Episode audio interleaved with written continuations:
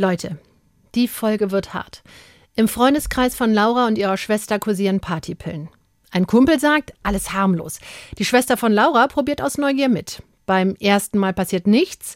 Ein paar Feten später ist sie tot. Bei uns erzählt Laura, wie es für sie war, ihre Schwester verabschieden zu müssen. Und warum sie heute ausgerechnet immer mal wieder bei dem Bestatter mitarbeitet, der geholfen hat, ihre Schwester gehen zu lassen. Für unser Team hat sie eine Abschiedszeremonie mitgebracht, damit auch wir die Staffel nochmal Revue passieren und dann ehrwürdig gehen lassen können. Und ganz wichtig, nach all euren Mails haben wir Folgendes gelernt.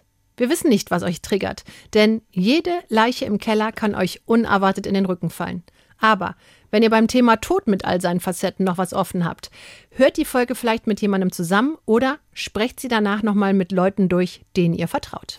Das war auf dem Dorf auch erstmal ein Gerücht. Stimmt es, dass die so und so hier in einem pinken Sarg bestattet wird? Man begleitet die Menschen in ihren Stunden, wo es ihnen wirklich am schlechtesten geht, aber es ist sehr dankbar. Aber wenn du dich schon mit deinem eigenen Ableben auseinandergesetzt hast, dann spricht gar nichts mehr dagegen, jetzt nur noch das zu machen, was man wirklich machen möchte mit seinem Leben. Hier sind die praktischen Entscheidungen, über die ihr euch keine Gedanken machen müsst. Das wäre cool für mich. Und dann vielleicht sogar schon, achtet drauf, was wäre cool für euch. Der Gangster, der Junkie und die Hure. Ein Podcast von SWR3. Hallo und herzlich willkommen zu einer neuen Folge GJ, der oh. Gangster. da macht er schon Töne ins Mikro. Der Junkie und die Hure. Der erste Ton kam von Maximilian Pollux. Ja, weil wir haben jetzt so ein Touchpad und da könnte die, könnte die Nina Tone machen. Wollen wir es einmal machen? Nein. Nur, dass sie wissen, was in meinem Kopf los ist. Da schlägt mein Herz schon, Leute. Okay. okay, Hört auf zu spielen, Kinder. Okay. okay, wir hören auf. Gut. Maximilian und ich sind aufgeregt aufgrund unseres neuen Tonpanels hier. Das ist absolut ideal für Spielkinder wie uns. Äh, genau. du bist aber eigentlich äh, nicht der Verspielte in der Runde, sondern unser Ex-Gangster. Er war richtig äh, hart kriminell gewesen, leider im Gefängnis gewesen für fast zehn Jahre. Mhm. Ähm, jetzt draußen und in den Medien seit ein paar Jahren. Er ist jetzt Podcaster. Hart Parallelen. Ja, die finden wir ja immer wieder hier. Auch gemeinsam mit Roman Lemke unserem Ex-Junkie. Einen wunderschönen guten Tag, ihr Lieben. Sag gern auch noch mal ein, zwei Sätze zu dir. Ich mochte Kokain. Sehr gerne. sehr, sehr gerne. Etwas zu gerne. Aber das ist lang vorbei und heute kläre ich über die Gefahren von gefährlichen Gebrauchsmustern auf. Kann man sagen, Kokain war für dich was Bambus für den Panda? ich würde eher sagen Eukalyptus. für den Koala. Genau so. Okay. Die sind wirklich süchtig. Dann kann ich mir, dann, sind die auch. Dann kann ich es mir vorstellen jetzt. Wer kein geht. Instagram hat oder uns online irgendwie auf Social Media verfolgt, wir machen halt schon die ganze Woche Witze, weil Roman auch aussieht wie so ein Bärchen, oder? also wer uns optisch nicht kennt, Roman ist das Bärchen in unserer Runde. Können wir das so, können wir das so festhalten? Mhm. so, ich bin auch noch da. Nina Workhardt. Ich bin die Herrin in der Runde und äh, seit knapp zehn Jahren ähm, als Domina tätig, leidenschaftlich dabei. Und ja, ich bin heute nicht die einzige Frau am Tisch. Freue mich sehr, dass Laura hier bei uns ist. Hallo ja. Laura. Hallo in die Runde. Stell dich gerne mal kurz vor. Ja, ich komme aus dem schönen Bayern und freue mich auch heute hier zu sein. Unterstütze dich tatkräftig als das zweite Frau in der Runde. Das merke ich, das tut mir sehr gut. Kann manchmal ganz schön anstrengend werden hier mit meinen zwei Jungs. Ah, ich glaube, du hast sie gut im Griff. Dankeschön. Ich hoffe, das macht nicht nur den Eindruck, sondern ist auch wirklich so.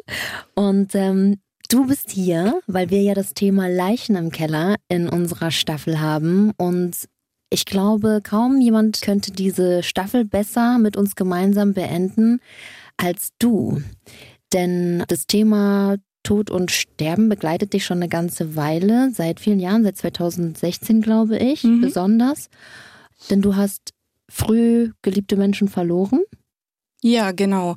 2016 ist meine Schwester gestorben und seitdem ist das Thema Tod einfach bei uns immer mit am Tisch, sitzt immer mit da. Ja. Also das äh, tut mir erstmal super leid. Ich kann mir das kaum vorstellen, wie das ist, seinen Geschwisterteil zu verlieren. Mhm. Aber jetzt bist du unter anderem hier, weil du eine interessante Weise gefunden hast, damit umzugehen. Genau, ihr sprecht ja hier über eure Leichen im Keller und ich bin diejenige, die die Leichen aus dem Keller rausholt quasi. Nebenberuflich arbeite ich bei dem Bestatter, der meine Schwester bestattet hat und Die Leichen sind da quasi mein Alltag so ein bisschen. Wow. Also erstmal Respekt dafür, dass du dich selbst äh, so häufig immer wieder mit diesem Thema konfrontierst.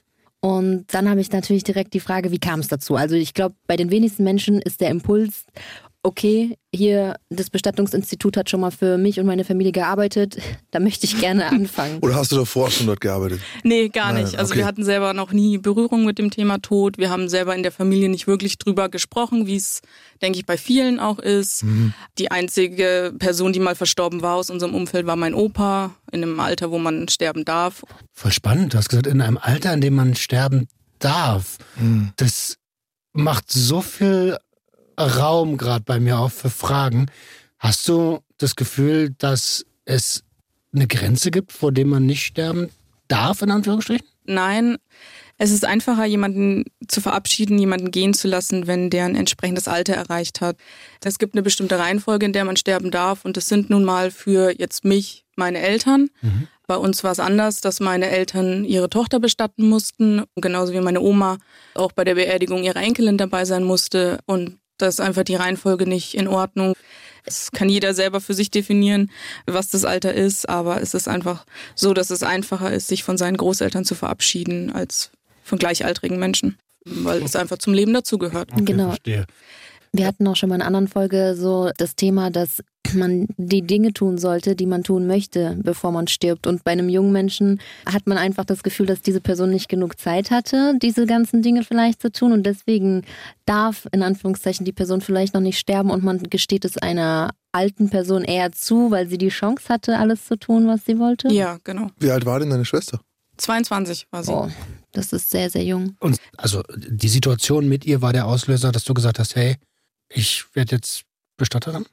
Also ich bin Bestattungsassistentin. Ich Mhm. habe es nicht gelernt. Ich unterstütze einen guten Freund von uns, der ein Bestattungsinstitut hat, wenn Not an der Frau ist, mit meiner Hilfe. Also nach dem Trauerfall hat sich eine gute Freundschaft zu ihrem Bestatter entwickelt. Und da hat irgendwann dann meine Mama angefangen zu arbeiten. Da hat er irgendwann mal nach Hilfe gefragt, ob sie Lust hätte, bei einer Trauerfeier mit dabei zu sein. Wenn große Trauerfeiern sind, dann ist man doch immer gerne mehrere Personen.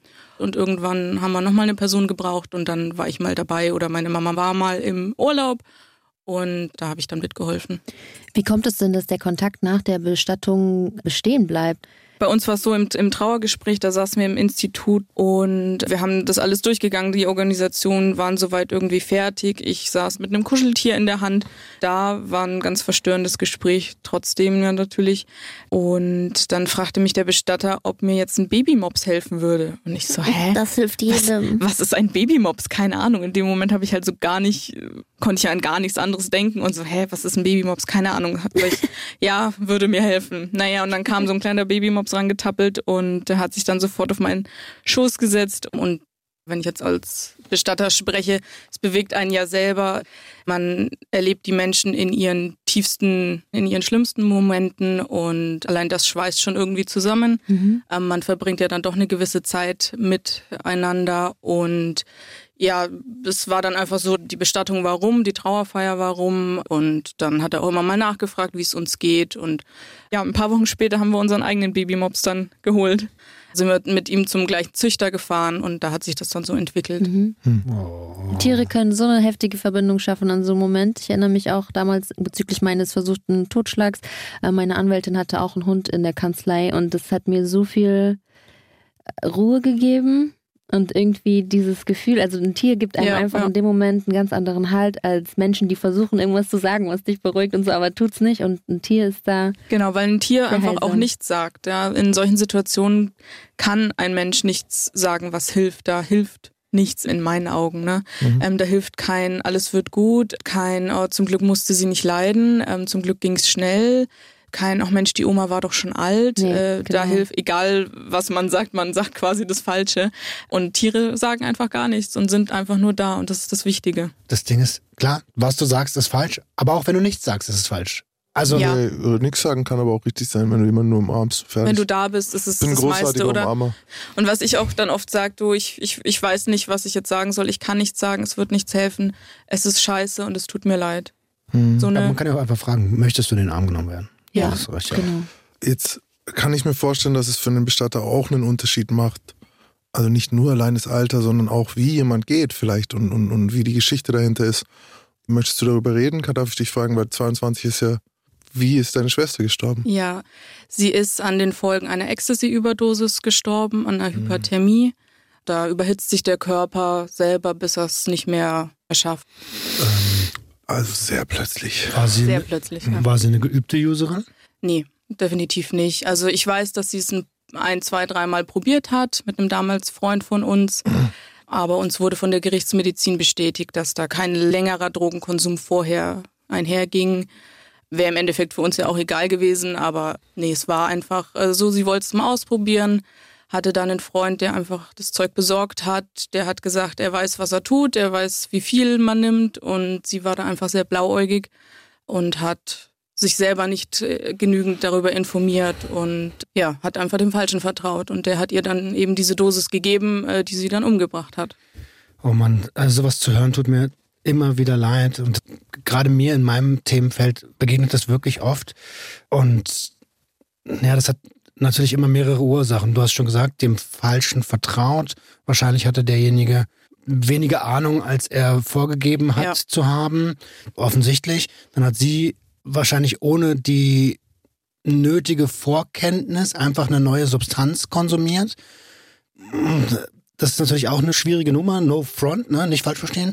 Wenn man Substanzen ausprobieren möchte, dann ist es unabdingbar, das ist absolut essentiell, genau zu wissen, was man tut. Set, Setting, Harm Reduction, Dosis.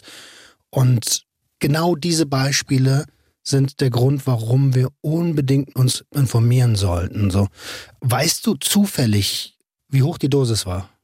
Ich wusste es mal, ähm, habe es aber inzwischen vergessen, weil die Todesursache für uns, das ist nicht mhm. wichtig.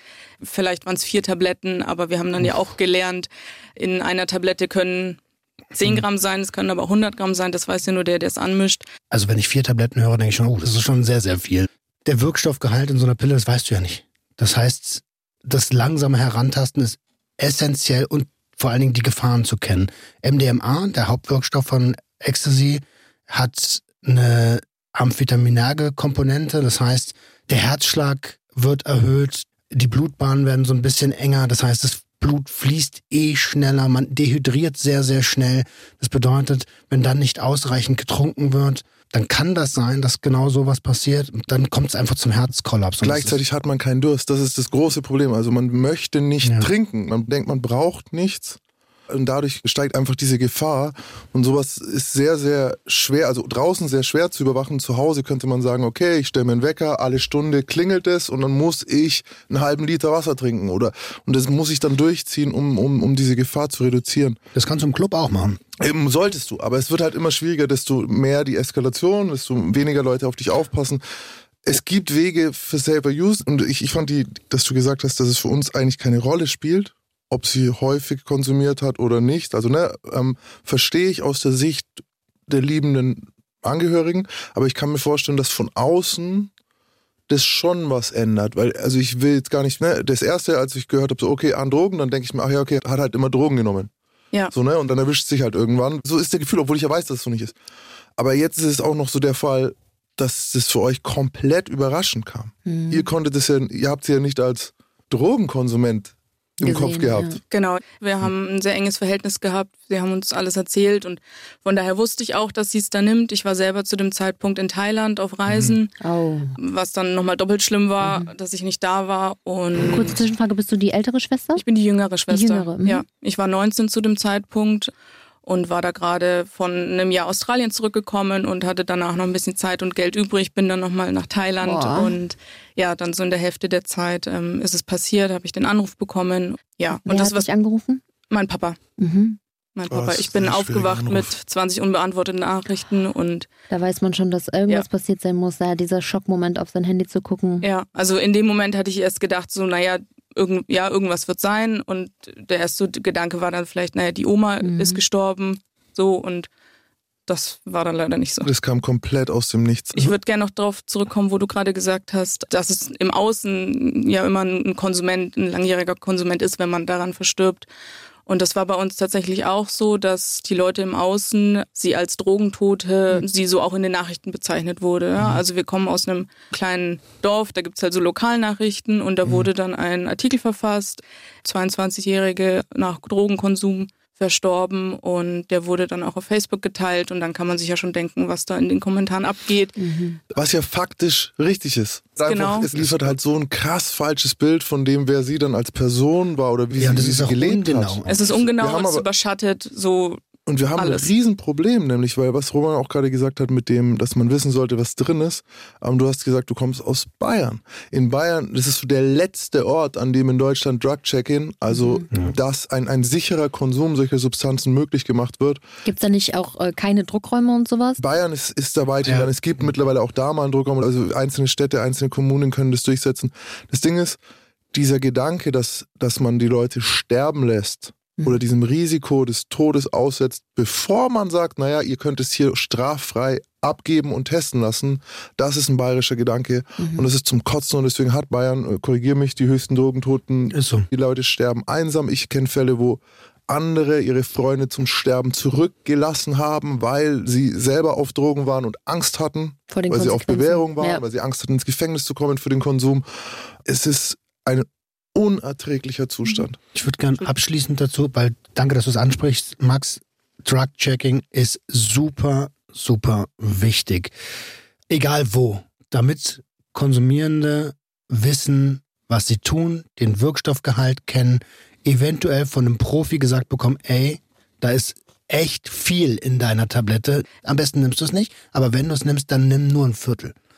Und gerade bei Tabletten ist es halt so schwierig, weil der Wirkstoff kann komplett ungleichmäßig verteilt sein. Es gibt keine industriellen Standards. Das ist sehr, sehr schwer. Deswegen Drug-Checking essentiell. Aber das ist eigentlich nicht das Hauptthema heute und wir wollen auch dir gerecht werden. Also ich würde, auch wenn es mein Thema ist, das gar nicht so viel Raum geben wollen. Ähm, nee, was ich noch dazu sagen wollte, ist, dass wir auch davon ausgehen, dass derjenige, der mit ihr konsumiert hat, einfach viel zu spät den Notruf abgesetzt hat, weil er, wie du gesagt hast, schon ähm, vielleicht auch nicht einschätzen konnte, wie viel Zeit vergangen ist. Ist es jetzt eine Minute oder eine Stunde?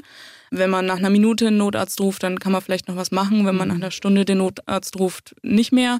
Ja, dass er da einfach vielleicht auch dann Sorge hatte, weil er hat es ihr verkauft. Kriege ich da jetzt Ärger? Natürlich. Ne, das hat alles reingespielt. Aber auch da, Leute, wenn ihr einen Notfall habt, dann ruft ihr einfach den Rettungsdienst und sagt, hier klappt gerade einer ab und hat Herzprobleme. Erwähnt einfach nicht das Wort Drogen, weil sonst muss die Polizei mit dazukommen. Sagt einfach Kreislaufprobleme, Herzprobleme, das muss schnell gehen. Und dann kommt auch ein Rettungsarzt und ihr seid überhaupt nicht in der Schusslinie. Also er zuerst ist man wahrscheinlich wütend auf den, der es ihr gegeben hat. Ja, Mein erster Gedanke, wenn ich jung gewesen wäre, wäre gewesen, oh, der ist mein Feind.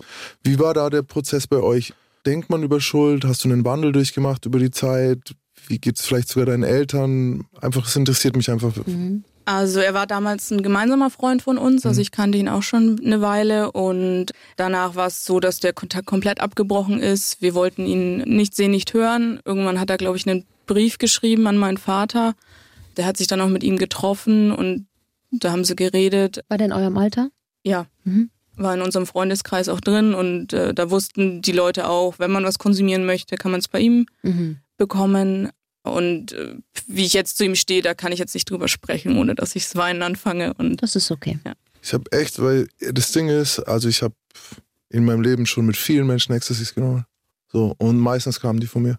So, natürlich hat man mir als 14-Jährigen schon irgendwie, hat mir einer mal welche gegeben.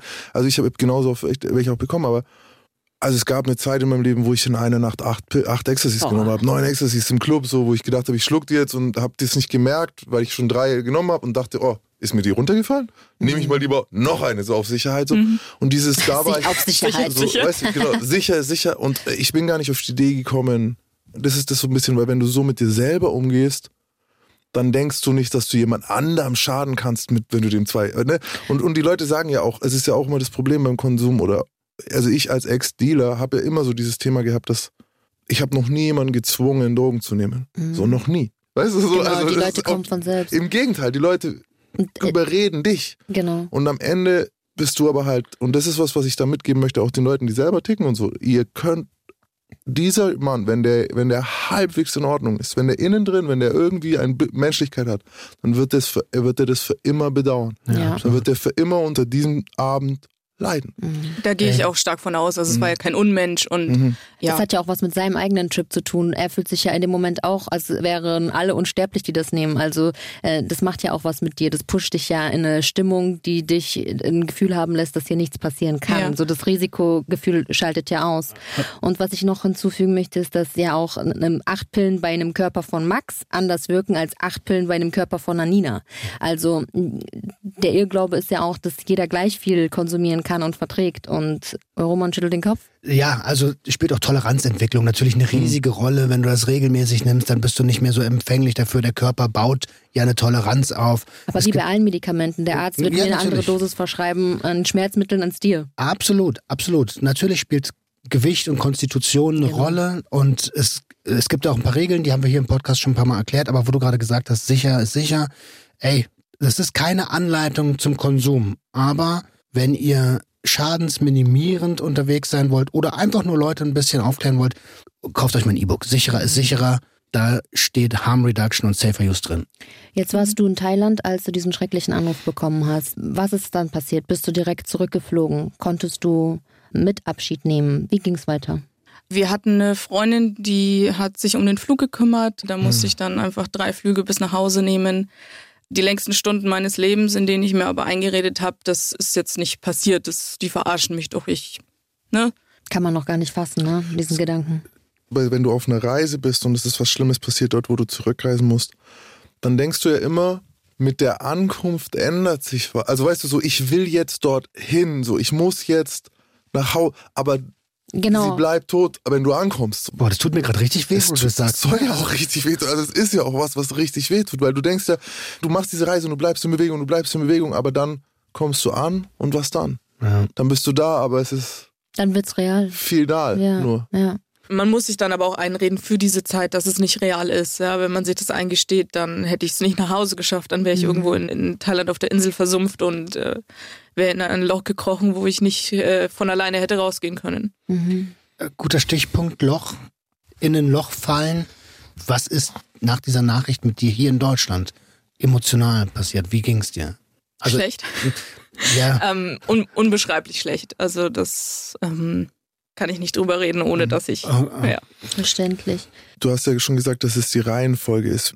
Die, okay, jetzt sind deine Eltern zu Hause, waren wahrscheinlich nicht handlungsfähig. also Sie sind beide in die Handlung gegangen. Okay. Ähm, Als machen. ins, Ja. ins Ja. Tun, in genau, ja, in, in diesem Schockzustand kann man ja trotzdem auch ähm, was tun. Also wir waren jetzt nie, dass einer von uns komplett äh, abgebrochen ist, sich abgekapselt hat oder irgendwas, schon immer mal für so ne, phasenweise schon, aber am Anfang haben wir eigentlich alle getan. Also ich bin nach Hause gekommen und zu dem Zeitpunkt war meine Schwester in der Gerichtsmedizin, hat äh, darauf gewartet auf die Obduktion, ähm, weil wenn so ein junger Mensch stirbt, ist es erstmal eine ungeklärte Todesursache. Es hätte ja auch ein Gewaltverbrechen oder ähnliches dahinter stecken können. Das hat, dauert dann so drei, vier Tage, je nachdem, wie ausgelastet die Gerichtsmedizin ist oder Rechtsmedizin. Und dann sind wir vom Flughafen direkt zum Bestatter gefahren, direkt ins Trauergespräch rein. Da kann ich mich gar nicht mehr so richtig dran erinnern. Ja, ich habe vieles verdrängt. Und ja, dann sitzt man da und muss die Bestattung für seine Tochter planen. Schrägstrich Schwester. Schrägstrich Schwester, ja. darf ich fragen, es muss ja eine Motivation gegeben haben, dass du zu uns in den GJH-Podcast gekommen bist. Was war denn der Auslöser? Ich habe auf eine Folge reagiert, in der ihr über einen jungen Mann gesprochen habt, der eben, ich glaube, auch im Drogenkonsum sich gegen, gegen den Baum gefahren hat. Und dann ging es darum, wie geht man damit um, auf einer Bestattung zu sein, wie geht man damit um, wenn man die Möglichkeit bekommt, die Person nochmal sich anzuschauen, sich nochmal persönlich zu verabschieden. Und ähm, ja, da hat es mich dann in den Fingern gejuckt und da habe ich dann geantwortet und so kam das zustande. Mhm. Da ging es um meinen rumänischen Kumpel, der auch nach MDMA kurz Sekundenschlaf und da ging es, glaube ich, um die Situation, dass der Sarg offen ist und man Abschied nehmen soll, ne? Mhm. Ja, hast du das Bedürfnis empfunden, deine Schwester nochmal zu sehen? Gab es die Option überhaupt? Ja, also da hatte ich total das Bedürfnis, ähm, weil sonst hätte mir mein Gehirn immer gesagt, nee, stimmt nicht. Sie Mhm. steht gleich wieder vor der Tür. Also ich musste es sehen, damit ich es begreifen kann. Es gibt ja da so diese zwei, also korrigier mich, aber wenn der Bestatter die Möglichkeit hat, bietet er das an oder das Krankenhaus oder wo kriegt man dann diese Möglichkeit nochmal zu sagen, hey komm, du kannst deinen Angehörigen sehen, also für die Eltern und vielleicht die Geschwister oder so. Das Oder kommt Kinder. immer auf die Umstände drauf an. Wenn ein Mensch auf der Palliativstation zum Beispiel verstirbt, dann bietet es oft auch die Palliativstation nochmal an. Wenn man nicht eh schon dabei war, rufen sie an. Was ist palliativ? Palliativstation ist innerhalb eines Krankenhauses, innerhalb einer Klinik die Station, ähm, bei der man sozusagen mit End versorgt wird. Also es das heißt nicht, wenn man da hinkommt, dass man dort unbedingt stirbt, aber da ist man quasi austherapiert und ähm, Die Wahrscheinlichkeit ist hoch, dass man dort die, sterben die Wahrscheinlichkeit könnte. ist hoch, dass man stirbt. Es gibt auch Menschen, die von dieser Station runterlaufen und noch, noch leben, aber ähm, oder danach dann ins, ins Hospiz verlegt werden oder nach Hause kommen, um dort dann zu versterben. Aber es ist schon so, dass die Palliativstation so ein bisschen die Endstation ist und man dort einfach nicht behandelt wird in dem Sinne einer Besserung, sondern im Sinne einer Schmerzlinderung. Mhm. Hast du gut erklärt, glaube ich. Also, Wow, also so ein bisschen die Vorstufe vom Hospiz. falls man dahin möchte. Wenn man dahin möchte, genau. Und ähm, also da kriegt man dort die Möglichkeit und in anderen Fällen? In anderen Fällen ist es so, dass der Bestatter das eigentlich immer möglich machen kann. Manche Bestatter haben einen eigenen Verabschiedungsraum, einen eigenen Trauerraum. Wenn die eine eigene Kühlung zum Beispiel auch haben bei sich im Institut, kann man das dort machen. Ansonsten gibt es eigentlich immer bei den Friedhöfen auch einen Verabschiedungsraum, ähm, wo die Person dann aufgebahrt werden kann. Und jetzt ist ja der Gedanke, glaube ich, man ist so hin und her gerissen. Also wir hatten diese Situation schon auch und mussten uns dem stellen und sich entscheiden einfach. Und auf der einen Seite hast du so dieses, ich möchte die Person so in Erinnerung behalten, wie ich sie kannte, mit dem Leben im Gesicht. Und das andere ist, was du gesagt hast, dieses, wenn ich es nicht gesehen habe, ist es vielleicht schwer, es loszulassen. Mhm. Ja, auf jeden Und wie, Fall. wie ist deine Erfahrung jetzt? Wie entscheiden sich die meisten Leute und was würdest du rein subjektiv empfehlen? Das hast du ja vielleicht schon beantwortet, aber Ja, also wie gesagt, für mich war es wichtig, sie zu sehen, um es zu begreifen, um einfach auch sie nochmal anzufassen und so.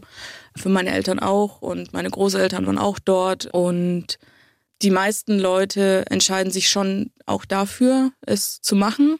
Die erste Reaktion ist oft, dass man es nicht möchte. Ja, es ist erstmal eine Abwehrung da. Man kriegt es nicht beigebracht, wie gehe ich damit um. Man hat Angst, wie sieht die Person aus. Die Personen, die Verstorbenen, sehen ja nicht mehr so aus, wie sie mal ausgesehen haben. Ja, da verändert sich der Körper ja dann doch stark. Und da auch ist schnell. Genau, das kann man natürlich mit der Kühlung verhindern ähm, der Personen. Aber ich denke, das ist oft einfach, dass die Leute Angst haben, weil das nie Thema ist. Man hat nie irgendwie eine verstorbene Person gesehen. Mhm. Es ist was komplett Neues. Es ist was Schlimmes, was Furchtbares, vor dem man Angst hat. Und wir versuchen die Leute dann schon dahin zu lenken, dass sie es machen, weil wir das persönlich für sehr wichtig halten. Und dann kommt es aber auch immer noch ein bisschen drauf an, wer es ist. Wenn, wenn, Und die Umstände wahrscheinlich auch, weil Genau. es gibt ja auch Unfalltote, wo vielleicht wirklich nicht mehr alles so aussieht oder sogar nicht mehr wirklich identifizierbar ist als die Person, die man kannte. Ja, genau, die gibt's auch. Da hatte ich zum Glück jetzt noch keine. Ähm, wir hatten mal eine junge Frau, die ist bei einem Motorradunfall ums Leben gekommen, auch mit natürlich Verletzungen. Aber da haben wir es dann zum Glück geschafft, sie wieder so schön zu machen, ähm, dass die Familie sich dann auch am offenen Sarg verabschieden konnte. Wow. Das war auch ganz wichtig. Da war aber auch die erste Reaktion, nee, möchten sie auf gar keinen Fall, weil sie halt auch Angst hatten vor diesem Bild, was du, Max, gerade gesagt hast, dass man die Person zu Lebzeiten in Erinnerungen halten möchte. Aber jetzt, da kann ich auch nur für mich sprechen. Für mich ist es so, dass ich, wenn ich mich an meine Schwester erinnere, sie zu Lebzeiten sehe. Ja, das Bild, wie sie im Sarg liegt, ist schon da. Und wenn ich möchte, kann ich mir das auch wiederholen und dann drei Tage nicht aus dem Zimmer gehen. Aber das dominiert nicht meine Erinnerungen an sie. Es war auch kein gruseliges Bild oder irgendwas, sondern es war einfach so, wie es war. Und ich habe so viele Bilder im Kopf ähm, mit meiner Schwester oder so. ein weiteres Bild im Fotoalbum. Genau, es gehört einfach dazu. Wenn jetzt diese Frage ansteht, ab wann würdest du denn jemandem das erlauben überhaupt? Also auch wenn jetzt die Mama gestorben ist zum Beispiel und du hast noch ein recht junges Kind oder so, dass er gucken darf oder empfehlen oder was war der Jüngste oder die Jüngste, die bei euch vielleicht das in Anspruch genommen hat? Das kann ich gar nicht so beantworten. Bei uns war der jüngste 13. Da wollte die Mutter eigentlich nicht unbedingt, dass er seinen Bruder nochmal sieht. Oh. War auch ein bisschen skeptisch, hatte halt auch Angst, oh je, nicht, dass es ihn auch nochmal traumatisiert, dass er das ganz furchtbar in Erinnerung hat. Aber wir haben einfach die Atmosphäre geschaffen, dass es nicht schlimm war. Und sein Bruder hatte ein Lächeln auf den Lippen, als er im Sarg lag. Und dann war am Ende der Bruder, der, der am besten damit umgegangen ist und derjenige, der dann die Mutter gestützt hat, weil die Mutter es nicht so gut verkraftet hat, in Anführungszeichen, wie jetzt der Bruder. Mhm. Da war er der stark und hat die Mutter dann an der Hand gehalten. Und ich weiß nicht, der konnte das irgendwie besser verstehen oder er hat es als das verstanden, was es ist, nämlich einfach die menschlichen Überreste seines Bruders, mhm. die da jetzt liegen. Und das hat uns sehr geholfen, dass er einfach dann sehr friedlich aussah. Mhm. Im Zweifelsfall sagen wir, sprecht es bitte mit einem Therapeuten ab. Meistens können die Eltern das dann aber trotzdem irgendwie schon selber entscheiden.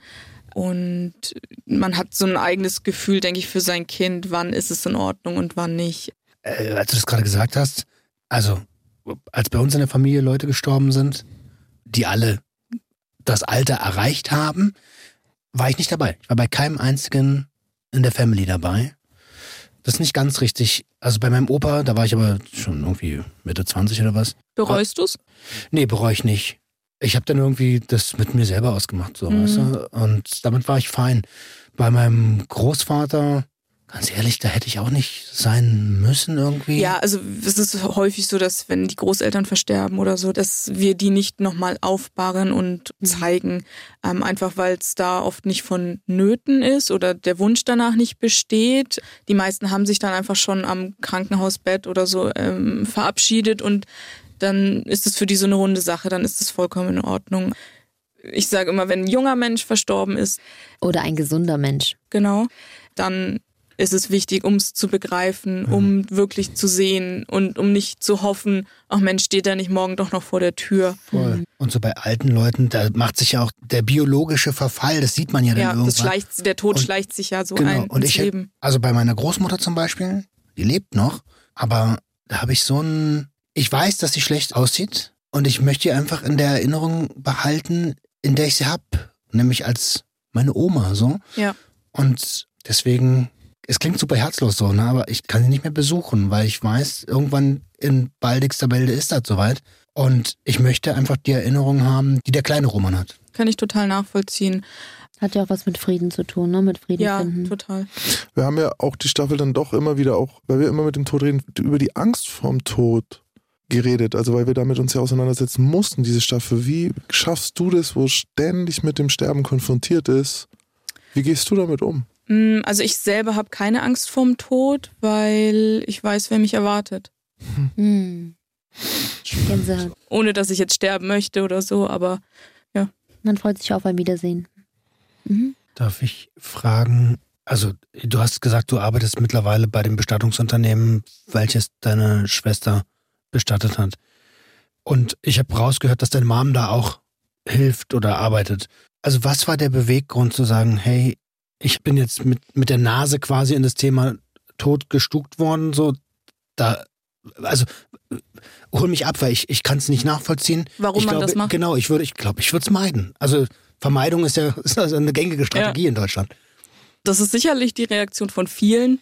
Bei uns hat sich das echt entwickelt, dass es einfach äh, uns Freude gemacht hat, mit diesem Menschen zusammenzuarbeiten, mit dem Bestatter an sich. Und dann ist es einfach ein sehr dankbarer Beruf und ein sehr schöner Beruf kann es sein. Man begleitet die Menschen in ihren Stunden, wo es ihnen wirklich am schlechtesten geht, aber es ist sehr dankbar. Und wenn man weiß, dass man eine verstorbene Person so hergerichtet hat, dass die Familie friedlich Abschied nehmen kann, dann ist das ganz schön. Ich kann mir vorstellen, dass das eine große Herausforderung ist, verstorbene Personen wieder so schön zu machen, hast du eben gesagt, dass die Angehörigen nicht direkt einen Schock kriegen, sondern irgendwie was Sanftes empfinden. Die meisten Verstorbenen sehen ja nicht gruselig aus, sondern friedlich. Also auch die Motorradfahrerin, die war mhm. natürlich stark verletzt, weil sie an ihren Verletzungen einfach gestorben ist. Und sie war zu Lebzeiten selber immer sehr stark geschminkt, hatte gemachte Wimpern und alles. Und da haben wir auch unser Bestes gegeben und dann auch einfach nochmal ein bisschen nachgepudert und, und so, wie wir gedacht haben, dass sie sich selber auch wohlfühlen würde. Eine Verletzung kann man dann trotzdem immer abdecken. Und es gibt auch Fälle, wo man das Gesicht nicht zeigen kann, weil es durch einen Unfall, durch irgendwas einfach entstellt ist. Aber es gibt eigentlich immer die Möglichkeit, irgendein Körperteil zu zeigen, sei es die Hand oder der Fuß. Und dann liegt die Person ja auch in ihren persönlichen Sachen dort. Also die Angehörigen geben uns ähm, Kleidung mit, in den meisten Fällen, ähm, die die Personen dann angezogen bekommen sollen. Und dann ist das quasi ein vertrautes Aussehen. Und was mich wirklich interessiert, und ich habe mich tatsächlich schon mit dem Thema auseinandergesetzt, ist, also in Deutschland sind Bestattungen im wahrsten Sinne des Wortes Trauerveranstaltungen. Und ich habe irgendwie jetzt schon das Gefühl, ich will nicht, dass es bei mir so ist. Und ich weiß, dass Menschen zu Lebzeiten vorbeugen können. Also ich kann dir mal ganz kurz einen Einblick geben. Ich möchte, dass auf meiner Beerdigung Wildside Fred Stand Up for the Champion gespielt wird. Das ist safe, das will ich. Und dass da eine Party gefeiert wird. Wie viele Leute machen sowas? Beziehungsweise wie geht ihr damit um, den Weg für die Angehörigen so leicht wie möglich zu machen? Also ich selber war jetzt noch nie auf einer Trauerparty, wie du sie möchtest. Ähm, das machen tatsächlich die wenigsten und weil auch die wenigsten wissen, dass das möglich ist. Die Vorstellung ist ja wirklich Kirche und dann geht man zum Friedhof, der Sarg wird abgelassen oder die Urne und, und fertig ist. Aber es gibt einfach viele Möglichkeiten, wie man so eine Trauerfeier auch schön gestalten kann. Eine ist mir ähm, am schönsten im Gedächtnis geblieben, weil die für uns einfach ähm, sehr rührend auch war da ist eine ältere Person verstorben und die hat zu ihren Lebzeiten immer ihren täglichen Spaziergang in den Obstgarten der Familie gemacht, ist jeden Tag so zwei Kilometer oder was äh, gelaufen und das war einfach ihr Lieblingsplatz. Und ähm, die ist im Sommer verstorben und da hatte mein Chef dann vorgeschlagen, hey, warum machen wir die Trauerfeier nicht einfach bei euch im Obstgarten? Dann haben wir die Dame im Sarg dorthin gefahren, haben Bierbänke aufgestellt, die Enkelkinder saßen im Rasen mit Picknickdecken und es war einfach total schöne Atmosphäre. Ja, da saß jeder so um sie herum. Die Leute sind von allen Richtungen auf diese Wiese geströmt. Da haben wir das erste Mal schon das Weinen anfangen müssen, weil dieses Bild so toll war, wie diese Person da liegt, die Verstorbene, im Sarg natürlich. Ähm, und aus allen Richtungen strömen ihre Liebsten ran und haben sich dann um sie herum versammelt. Da gab es dann eine Trauerrednerin. Die Kinder haben Reden gehalten. Und ja, das sind so Sachen, die bleiben einfach dann in, in, guter Erinnerung. Man muss ja auch nicht in einer Kirche diese Trauerfeier machen. Man kann die quasi überall machen. Meistens haben die Friedhöfe Trauerhallen dabei. Die sind dann auch meistens kirchlich angehaucht, einfach ähm, weil das bei uns in Deutschland halt so ist. Aber auch da gibt's Unterschiede, da kann man sich einfach selber auch informieren, wo gibt's denn in der Gegend schöne Hallen. Ja, es gibt kleine altmodische und es gibt große, die offen und hell sind mit großen Fensterfronten und ähm, die sehr einladend sind. Jetzt habt ihr die Dame in den Obstgarten gebracht und danach wird sie dann äh, ohne Familie zum Friedhof eskortiert oder kommen die Familienangehörigen dann noch mit zu der Niederlassung des Sarges oder wie man sagt? Also wenn man jetzt den Fall hat, dass man sich am Sarg verabschiedet und es soll danach eine Urnenbeisetzung geben, werden wir den Sarg quasi wieder ins Auto einladen und wieder zurück zum, zum Friedhof zur Kühlung bringen mhm. und dort wird er dann vom Krematorium abgeholt und wird dann dorthin gebracht und vor Ort dann eben verbrannt. Es gibt die Möglichkeit, dass die Angehörigen da dabei sind. Da kann man in manchen Fällen auch mit dabei sein, wenn der Sarg ins Feuer geschoben wird, also in diese Kammer. Darf ich ganz kurz eine ganz rationale Frage stellen? Es gibt immer den Sarg, egal was danach passiert. Es gibt immer den Sarg, ja. Und wir haben vor kurzem uns ähm, mit jemandem unterhalten, der wirklich super rational an alle Dinge in seinem Leben rangeht. Ähm, und der meinte, hey, wir haben eh schon ein großes Klimawandel-Ding. Und um der Erde Leben wieder zuzuführen, wäre die Kompostierung eigentlich der beste Weg. Was sagst du denn jetzt als jemand, der in dem Business arbeitet dazu? Um, ähm, das nennt sich Re-Erding, was du gerade meinst, das Kompostieren. Das ist relativ neu. Da wird man in, ja, lapide gesagt, einfach in, in eine Art Komposthaufen reingelegt. Es hat auch die Form eines Sarges. Und innerhalb von 40 Tagen kompostiert man dann dazu Erde oder was auch immer dann nach die, die Stufe ist. Kann schon sein, dass dann da auch was übrig bleibt, dass die Knochen trotzdem nicht ganz weg sind oder sowas. Aber in Deutschland ist es so, dass auch dieses Überbleibsel von einem dann am Friedhof bestattet werden muss. Ähm, mhm. Ähm, ich glaube dann in so einer Art Leinentuch. Ähm, ja. Okay. Das finde ich sehr interessant, diese unterschiedlichen Herangehensweisen, weil ähm, die Geschichte mit dem Obstgarten gerade, es ist ja ein Sonderaufwand und genau das Gegenteil von, wir wollen das so schnell wie möglich hinter uns bringen, sondern eigentlich zelebrieren die Angehörigen ja nochmal so einen schönen, nachhaltigen Moment auch mit der verstorbenen Person irgendwie. Und sonst hatte ich von Beerdigungen bisher immer das Gefühl, dass es so schnell wie möglich am besten hinter einem gebracht wird und auch am besten alles vor Ort direkt am Friedhof in einem Abwasch, so ganz salopp gesagt. Aber das gibt mir eine neue Perspektive. Also ich glaube, vielen ist gar nicht bewusst, dass es Möglichkeiten gibt, das Ganze so schön zu gestalten, vielleicht sogar noch respektvoller und individueller auch auf das Leben der verstorbenen Person zugeschnitten. Ja, also da sind wirklich ganz viele Sachen möglich, die vielleicht auch nicht jeder anbietet, aber die auf jeden Fall Hast möglich du noch ein Beispiel? sind. Irgendwas, was so wirklich in deiner Erinnerung hängen geblieben ist, was besonders für dich Graffiti war. auf dem Sarg. Geht auch. Wenn du das möchtest, kann man das auf jeden Fall machen. Möchtest du das? Ja, voll, natürlich. Ich will bunt beerdigt werden. Okay. Ja. Oder kompostiert. Das finde ich nämlich richtig cool. Kompostieren finde ich auch gut, ja. Also wir haben vor einem Jahr meinen ähm, Ex-Freund begleitet, bestattet. Wow, du Ähm, hast auch einige Verluste schon zu verbuchen gehabt in den letzten Ja, Jahren. ne? ja. Also er hat sich mit 29 Jahren das Leben genommen und wir waren zu dem Zeitpunkt schon länger nicht mehr zusammen, aber einfach noch in einem freundschaftlichen Kontakt und er war immer so ein Herzensmensch für mich. Und dann hat die Schwester mich äh, darüber informiert, dass er eben verstorben ist. Und mein erster Impuls war dann, oh, ich will was tun. Ist dann auch immer so ein kritisches Thema, weil man möchte sich ja nicht aufdrängen, weil es am Ende des Tages ist eine Dienstleistung, die bezahlt werden muss. Und es ist auch in Ordnung, wenn man es woanders macht, aber es war mir einfach wichtig, es angeboten zu haben, weil ich eben die Familie kannte. Ich, ich äh, weiß, dass er einfach ein ganz besonderer Mensch war ähm, und nur was ganz Besonderes verdient hatte. Und da war ich dann sehr dankbar, dass die Familie sich da entschieden hat, das bei uns zu machen. Und da konnte ich dann zum Glück ins Tun kommen. Und was mir jetzt da einfach in schöner Erinnerung geblieben ist, ist einfach auch die Trauerfeier. Die war in einer Trauerhalle, in einer offenen, schönen Halle mit, mit Glasfront und allem. Ähm, es gab eine Trauerrednerin, die verschiedene Lieder gesungen hat. Sie hat eine Rede gehalten in der Ich-Perspektive, was wir so auch noch nie hatten. Mhm. Als hätte er Als sie, hätte er sie Mhm. geschrieben, genau.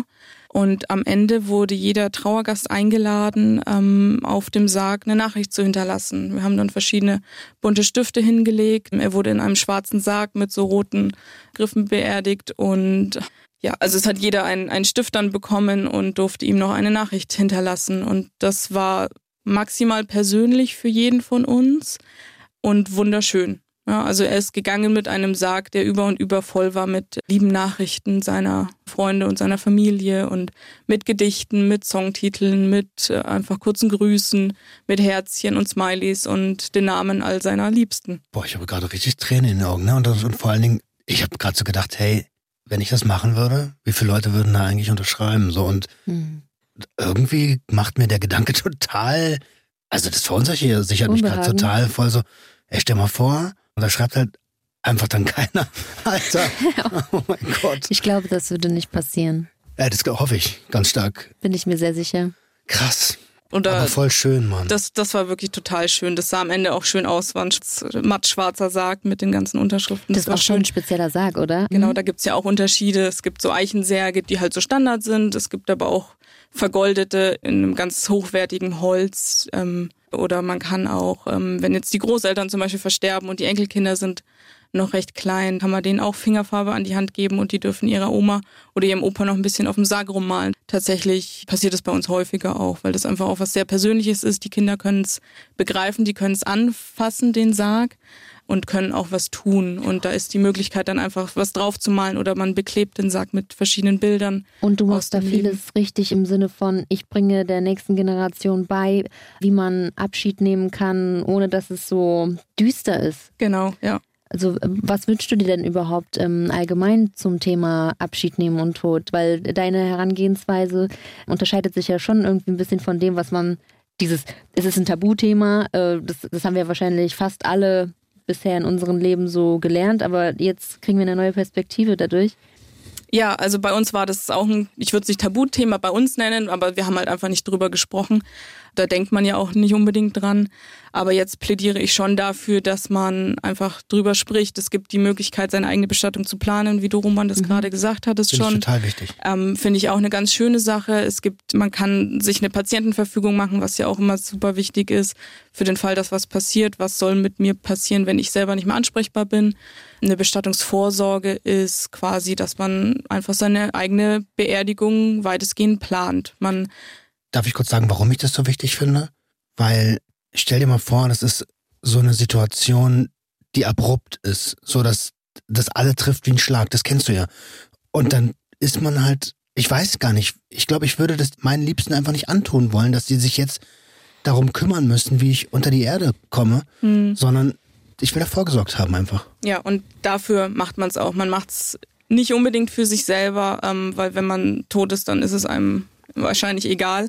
Man macht es für seine Liebsten, dass die sich in der Zeit einfach nicht Gedanken drüber machen müssen. Ja, man weiß ja einfach auch nicht, was mochte die Person, wenn man nie darüber gesprochen hat. Es muss nicht immer eine Bestattungsvorsorge direkt sein. Das äh, ist quasi auch so, dass man dann auch einen Teil beziehungsweise die ganzen Bestattungskosten im Vorfeld schon bezahlt. Die landen dann in einem vor in einem gesicherten Topf, worauf der Bestatter dann zugreifen würde, wenn es soweit ist. Und ich glaube, man macht es äh, schon auch ein bisschen für sich selber, wenn man sich damit auseinandersetzt und das vorbereitet, weil viele Menschen ja so drauf warten, wann sie endlich das tun, worauf sie wirklich Lust haben. Aber wenn du dich schon mit deinem eigenen Ableben auseinandergesetzt hast, dann spricht gar nichts mehr dagegen, jetzt nur noch das zu machen, was man wirklich machen möchte mit seinem Leben. Also ich finde das eine sehr verantwortungsbewusste Entscheidung und eigentlich würde ich dazu aufrufen, dass sich jeder damit ähm, auseinandersetzt und das Thema für sich klärt irgendwie, um dann sein Leben auch so frei genießen zu können. Ja, bin ich auch dafür. Und also es muss ja nicht immer unbedingt eine Vorsorge direkt beim Bestatter sein. Es reicht schon, wenn man einfach mal mit seinen Freunden und seiner Familie drüber spricht. Was möchte ich? Was möchte ich anhaben? Soll ich im Jogginganzug oder im Businessanzug bestattet werden? Möchte ich ein Sommerkleidchen? Möchte ich Schuhe anhaben? Möchte ich einen BH anhaben oder nicht? Möchte ich eine kirchliche Feier haben? Möchte ich einen Gottesdienst haben?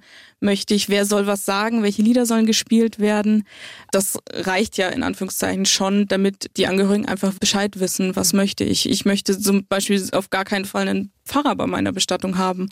Ja, mhm. weil jeden, jeden Trauergottesdienst finde ich furchtbar, wenn dieser Mensch nur kurz erwähnt wird und den Rest der Zeit wird über Gott gesprochen. Da kann, mhm. da sehe ich mich selber nicht. Und mhm. da wäre mir sowas zum Beispiel ganz wichtig. Oder meine Eltern wissen auch, wenn ich mal vor ihnen sterben sollte, auf gar keinen Fall in der Kirche.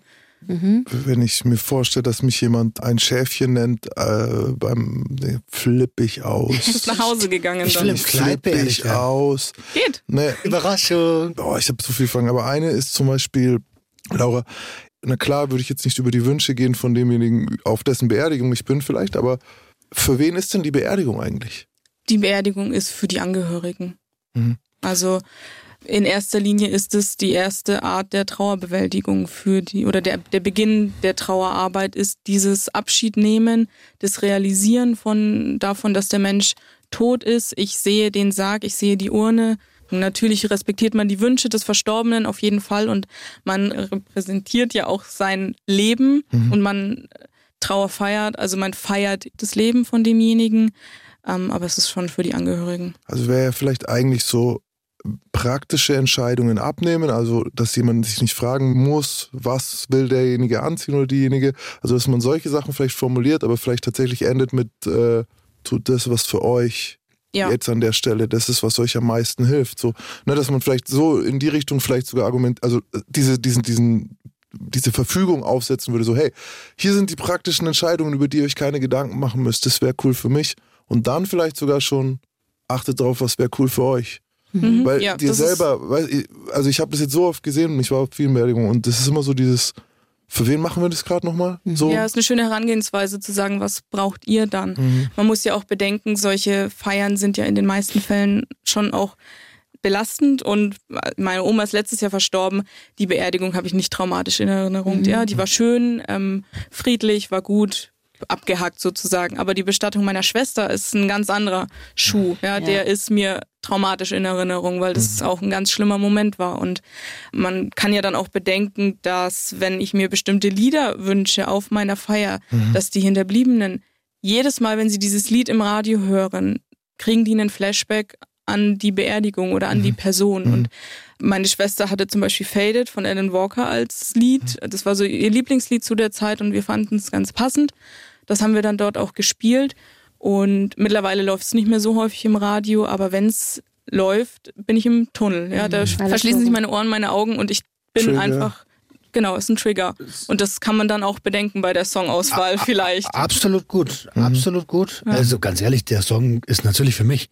Aber ich habe keine Lust, dann, also weißt du, oft werden ja so Standardsongs von Bestattungsunternehmen vorgegeben und da kannst du dir dann einen aussuchen oder irgendjemand sucht sich was aus, was total traurig ist, was überhaupt nicht zu den Menschen passt, so, um dann die Stimmung, die eh schon da ist, nochmal komplett zu pushen.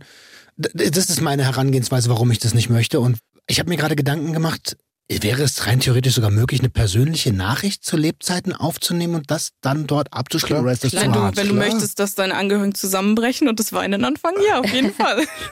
Also, nee, äh, Scherz beiseite, das ist natürlich möglich. Du kannst auch selber ein Lied aufnehmen. Wir haben auch schon jemanden gehabt, der dann einen Song für seine Schwester geschrieben und gesungen hat. Ähm, also es ist alles möglich. Und man kann sich eigentlich jedes Lied wünschen beim Bestatter. Also wir legen jetzt keine Liste vor ähm, mhm. mit zehn Liedern und du musst die raussuchen, sondern bringt die CDs, bringt die Spotify-Liste mit. Das, ist das geht alles. Und ähm, ein ganz Standardlied ist zum Beispiel Halleluja. Das wird sehr oft gespielt. Ja, das ist bei jeder zweiten, dritten Bestattung dabei. Das hält man nicht aus. wenn meine Mutter und ich dann zusammen sind, dann schauen wir uns auch immer an und verdrehen die Augen. Aber es ist natürlich ein schönes Lied. Aber wenn man da arbeitet, dann hört man dieses genau Lied furchtbar häufig. Genau das meine ich. Und ähm, das Noch bewegt. Wie oft hast du äh, bei Deutsche, so, wie, wie oft hast du Wild Set Fred gehört? Siebenmal.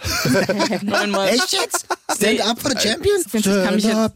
Stand up. Ich kann mich tatsächlich gar nicht an das Lied erinnern. Zeigst es mir später perfekt. mal. Deswegen ist okay, das ist auch gut gewählt, weil es kommt nicht so oft im Radio. Genau, also wir waren neulich beim Kneipensingen und dann äh, sagte der, der auf der Bühne steht, so und jetzt singen wir Halleluja zusammen und meine Mutter und ich so, oh, nee. nicht schon wieder. Aber, das, ist eine war Berufskrankheit, tatsächlich, ne? das ist da eine Berufskrankheit, aber es war dann tatsächlich sehr, sehr schön, äh, weil wir dieses Lied einfach mal in einem schönen Kontext singen konnten und ähm, jetzt mal eine schöne Erinnerung damit haben Und ihr und seid nicht nur die unglaublich textsicher wahrscheinlich. Ja, auf jeden Fall. Boah, aber du hast recht. Natürlich, stell dir mal vor, du sitzt auf der Beerdigung und auf einmal kommt die Stimme von demjenigen, der da in. Das- das ja. kann einen richtig zerstören, meine ich. das tut weh. So schön wie es ist, ja, da ist dann die Möglichkeit, eine Rede selber zu verfassen, einen Brief zu schreiben und den vorlesen zu lassen in deinem Namen.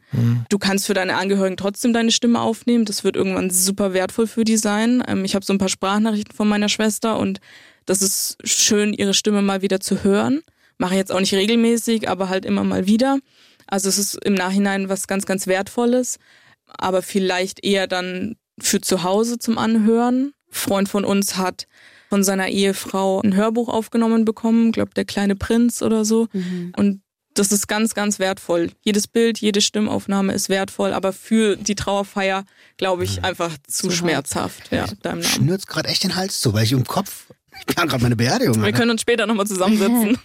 Ich meine, unsere, Ange Verkauft. unsere Angehörigen haben ja theoretisch sogar die Möglichkeit, sich ständig unsere Stimmen auf dem Podcast oder so anzuhören. Ich habe mir auch schon mal Gedanken darüber gemacht, was passiert mit den ganzen Fetischvideos von mir. Werden sich meine Angehörigen die angucken, um sich an mich zu erinnern? Möchtest du so, egal, was sie da tut, aber egal, Hauptsache ich sehe sie. Vor so eine Gläsersammlung. Hör auf mit den Gläsern. Ähm, Damit hatte ich nichts zu tun. was sind denn die meist mitgegebenen Gegenstände? Hm, Schöne Frage. Im Sarg meinst du jetzt? Am meisten werden Bilder mitgegeben, kleine Anhängerchen, mal ein Schlüsselanhängerchen, ein Schutzengel, kleine Figuren, die irgend so eine Leidenschaft vom Leben symbolisieren. Ähm, Darf man alles mitgeben? Also dürfte ich auch eine Flasche Schnaps mit reinlegen? ich würde das Friedhofsamt nicht fragen, ich würde es einfach machen. Was war Ja. das Ungewöhnlichste? So ein Gramm Gras. Gute Frage. Also meine Schwester hat zum Beispiel ein Handy dabei, damit sie immer erreichbar ist. Ein Handy und ein bisschen Geld. Ähm, Ich hoffe, es ist ein ganz altes Ja. Nokia, dann ist es auf jeden Fall noch an. Ah, genau. oh Mann. Ja, also man kann vieles mitgeben. Ja, im Idealfall sollte das schon irgendwann verrotten. Ähm, aber wenn man nicht fragt, dann kriegt man auch keine Antwort. Und dann kann Okay. man die Flasche Schnaps mitgeben. Ich habe meiner Schwester einen Brief geschrieben, den mit reingelegt. Alles ist möglich. Also das mit dem Handy ist, glaube ich, ich glaube, das, also ist eine, eine nette Idee. Ich habe mal bei einem großen Telekommunikationsunternehmen gearbeitet. Die Nummern werden irgendwann neu vergeben. Ja, das Und- haben wir letztes Jahr festgestellt. Ste- Alter, wenn die Nummer dich anruft, dann uiuiui, da muss man aufpassen. Ich habe immer noch meine Schwester eingespeichert bei mir und vor einem Jahr oder so ist dann dann ein anderer Typ einfach in ihrem WhatsApp-Bild aufgetaucht. Boah, das Ja, sind harte das war hart. Momente. Ja, ich kann die Nummer von meinem Papa zum Beispiel auch nicht löschen und ich habe dann noch ein ganz hässliches Bild von uns beiden als Anruffoto und dieses Foto ist wirklich unglaublich schrecklich an, an sich, aber egal, ich gucke mir das trotzdem manchmal an und ich könnte diese Nummer niemals löschen. Ja, also, verstehe ich. Ich kann sie auch nicht löschen. Also immer wenn ich jetzt meinen Verlauf durchschaue, schaut mich halt dieser Typ an, aber ich kann es auch nicht löschen. Das würde sich ganz schlimm Ja. anfühlen. Habt ihr als Bestattungsunternehmen jemals mit Exhumierungen zu tun gehabt? Ähm, wenn, wenn aus irgendwelchen Fällen die Gräber wieder geöffnet werden müssen? Ähm, ja, es gibt schon immer mal Fälle, wo wir jemanden wieder rausholen. Also es machen dann nicht wir, sondern da beauftragen wir auch jemand anderen. Vielleicht macht das sogar das Friedhofsamt, dass der da rausgeholt wird wieder. Jetzt nicht im, im, im straflichen Kontext oder so, das nicht, aber das kommt schon immer mal vor. Meistens dann, wenn Menschen umgebettet werden möchten. Also wenn jetzt Ah. irgendjemand woanders bestattet worden ist, aber die Angehörigen eigentlich immer hier sind oder der, der Ehepartner ist dann hier verstorben, wurde hier bestattet, dann kann es schon mal äh, vorkommen, dass man die Person dann zusammenführt und den die Urne oder die, die Überreste dann wieder Das finde ich rausholt. Ja. makaber, ehrlich gesagt. Du, ich habe gerade einen Fall gemacht, Nils Högel heißt der Typ, der hat geschätzt 300 Leute, aber nachgewiesen am Schluss, glaube ich, 92 Morde begangen äh, im Krankenhaus. Also es war ein Pfleger. Ach du. Und da ging es darum, wie kannst du das nachweisen? Und dann ging es eben, okay, also so erstmal fallen alle raus, die vorher bestattet wurden. ja, natürlich. Also du kannst nichts mehr nachweisen. Das war dann so bei mir so, ah, okay, warte mal. Äh, will, äh, schau so zu meiner Frau rüber. Ähm, Schatz, ich werde übrigens erdbestattet. So, Im sie so, eisernen Sarg. so, ah, dann, äh, dann trinkt die andere Tasse, Schatz. So, weißt du, hat, die hat mir das Glas weggenommen, was sie mir hingestellt hat. So, damit das nicht mehr passieren kann. Und da ging es dann darum, dass ich im ersten Moment, ich bin so ein pragmatischer Typ und ich war dann so, hä, wer kann da dagegen sein? Warum beschwert man sich als Angehöriger? Und dann kamen aber ganz, ganz viele Beispiele, in denen eben Angehörige äh, äh, dagegen waren. So, ich möchte nicht, dass mein Mann, Frau, Kind äh, exhumiert wird. Hm. Kann ich total verstehen. Also ich hätte jetzt selber, wenn es jetzt bei meiner Schwester der Fall wäre, wäre es mir, glaube ich, egal. Also es wäre sehr, sehr ähm, emotional und es würde wahrscheinlich sehr viel aufwühlen. Aber wenn das dazu beiträgt, irgendwas zu klären, Mhm. ähm, ihre Todesumstände, dann sofort. Also holt sie raus, ich helfe mit. Äh, kein Problem. Wir sind tatsächlich auch immer mal verlockt gewesen, eine Kamera runterzulassen ähm, und durch den Sarg mal zu gucken, wie Was? sie jetzt aussieht.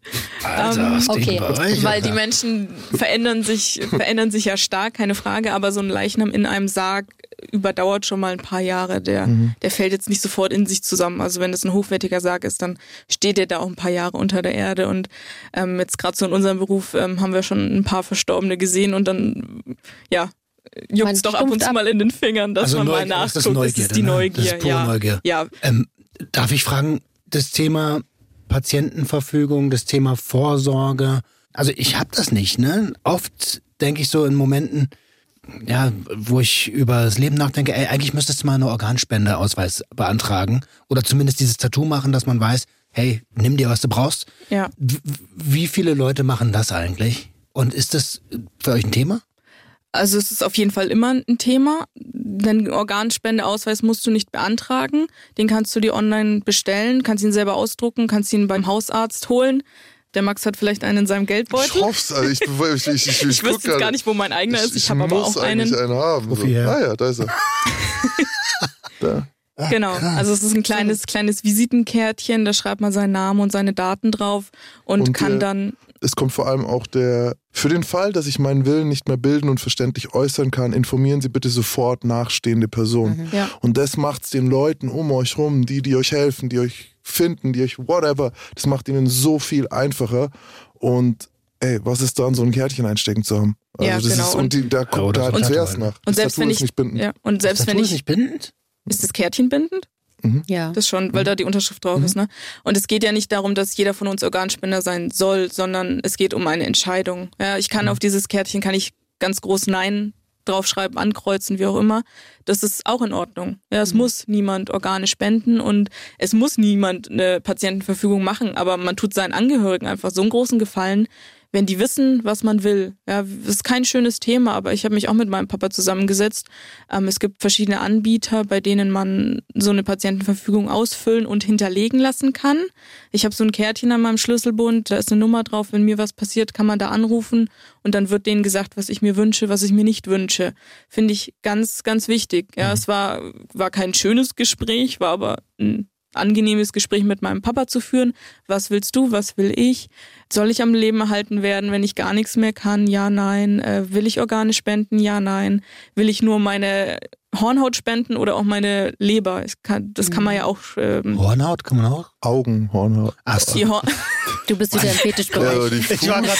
Wir haben gestern Sorry. darüber geredet. Die schicke ich, die schick ich Nina und dann kann sie es verkaufen. ich habe noch, ich hab noch überhaupt nicht genug Hornhaut am du, Fuß. irgendwo, So. irgendwie muss die Bestattung bezahlt werden. Fußhornhauttransplantation. Entschuldigung, aber Meine genau, Füße sind so zart, das tut immer so Genau. weh, ich brauche Hornhaut. so, Endlich kann ich wieder gehen. Oh mein Gott. Und dann siehst du so, springt so. Bitte, bitte, bitte, hol Nee, sorry, ich äh, meinte die Augenhornhaut natürlich. Und das kann man sich ja auch, äh, kann man ja auch entscheiden. Möchte ich, wenn mir meine Leber egal ist, dann, dann kann man die spenden. Für mich persönlich, ich möchte mein Herz behalten, aber meine Leber ist mir egal, das können sie rausnehmen. Ähm, und ja, sich einfach mal Gedanken machen, drüber sprechen, ist so, so wichtig. Und wenn man noch einen Schritt weitergehen möchte, dann kann man so eine Verfügung eben direkt ausfüllen und irgendwo hinterlegen lassen. Man kann die auch zu Hause in seine Schublade legen, aber die Chance, dass die dann gefunden wird, wenn's, wenn sie benötigt wird, ist halt Geringer. gering. Ja, kommt drauf an, wie es, wer dann Zugriff zu, deine, zu deiner Wohnung hat und sowas. Ich finde die Möglichkeit, dass ich es irgendwo anders hinterlegt habe und meine Familie weiß, wo sie anrufen müssen, finde ich sehr gut. Oder auch das Krankenhaus kann dann dort direkt anrufen. Wenn die das an meinem Schlüsselbund sehen, dann wissen die, wo sie anrufen können und dann haben sie es direkt und dann muss niemand zu Hause in irgendwelchen Schubladen, in irgendwelchen Ordnern suchen, äh, bis er sowas findet. Die Patientenverfügung. Ich war noch im Kopf bei der Leber und denke so, hä? Die, Die, die Leber habe ich ja dann meistens noch dabei in den Die- besten Fällen. Falle, ja. Aber ja, ich spreche von den Patienten. die Überlegung ist ja, wenn ihr jetzt euch davor drückt immer noch oder so, überlegt mal, wer müsste das in eurem Fall tun? Mhm. Wer würde da sitzen mit der Nachricht und mit den jetzt der, dem Druck, die Entscheidungen mit den? Entscheidungen. Und das, Wer ja. ist es? Und wenn euch das, wenn das, wenn euch jetzt einfällt, oh fuck, das wäre meine Mutter oder oh fuck, das wäre meine Tochter, oh fuck, das wäre meine, meine Frau, mein Mann, whatever, dann wird es leichter, das zu machen. Mhm. Also weil mir diese Vorstellung, dass jetzt äh, meine Frau in so einem Moment dann noch diese Entscheidungen treffen müsste, weil ich, nur weil ich zu bequem war, Mhm. Ähm, das war dann der ausschlaggebende Punkt. Und die, Ja. ey, ich weiß noch, ich habe die, wir haben die in dem, da habe ich meinen Bürostuhl gekauft. Da gab es Patientenverfügungen. Mhm. So ich so, okay, ich nehme diesen Bürostuhl und zwei Patientenverfügungen. Wer weiß, nur Ja. jetzt Wer weiß, so. ja. Weißt Ja. du, und das war halt echt kein Ding. Also Ja.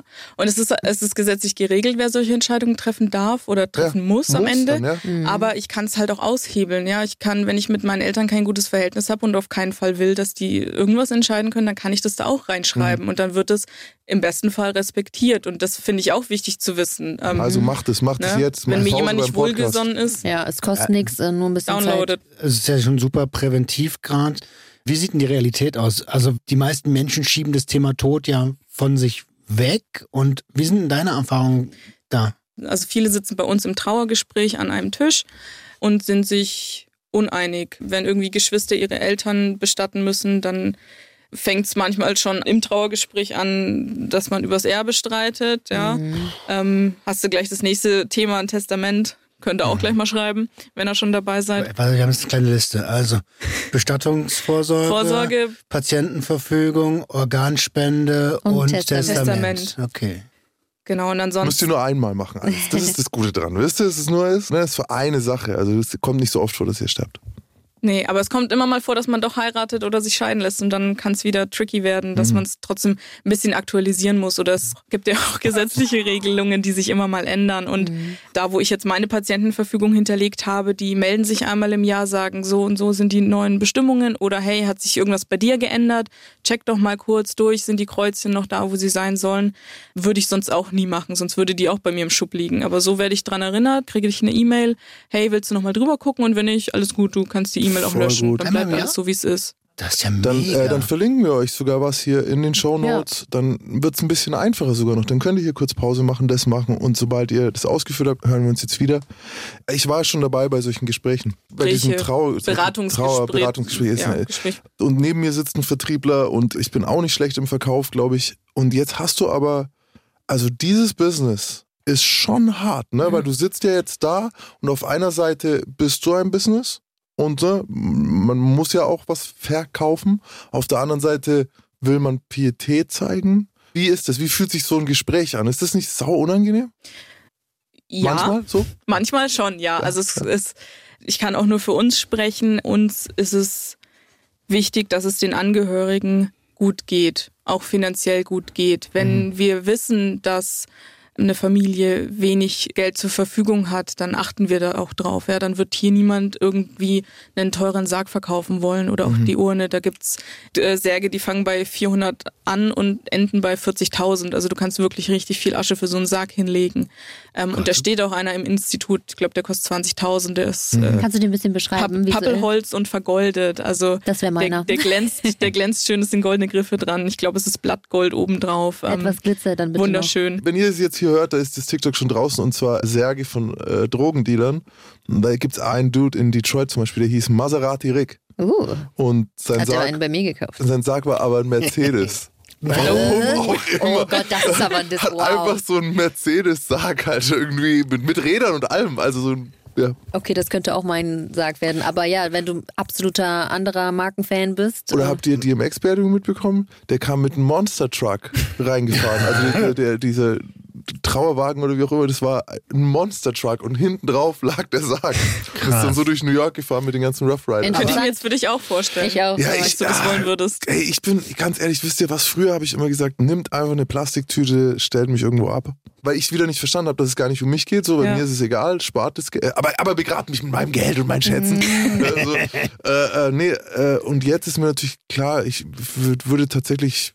Boah, ich hab Alter, ich, ich muss da auch noch mal dran. Aber nochmal zum Thema Vertrieb. Also Ja, ich glaube, genau. dass das dieses, naja, es gibt so eine Weisheit, ne? Gestorben, gegessen und fortgepflanzt, ich mache das mal jetzt nicht in meinen Worten, wird immer.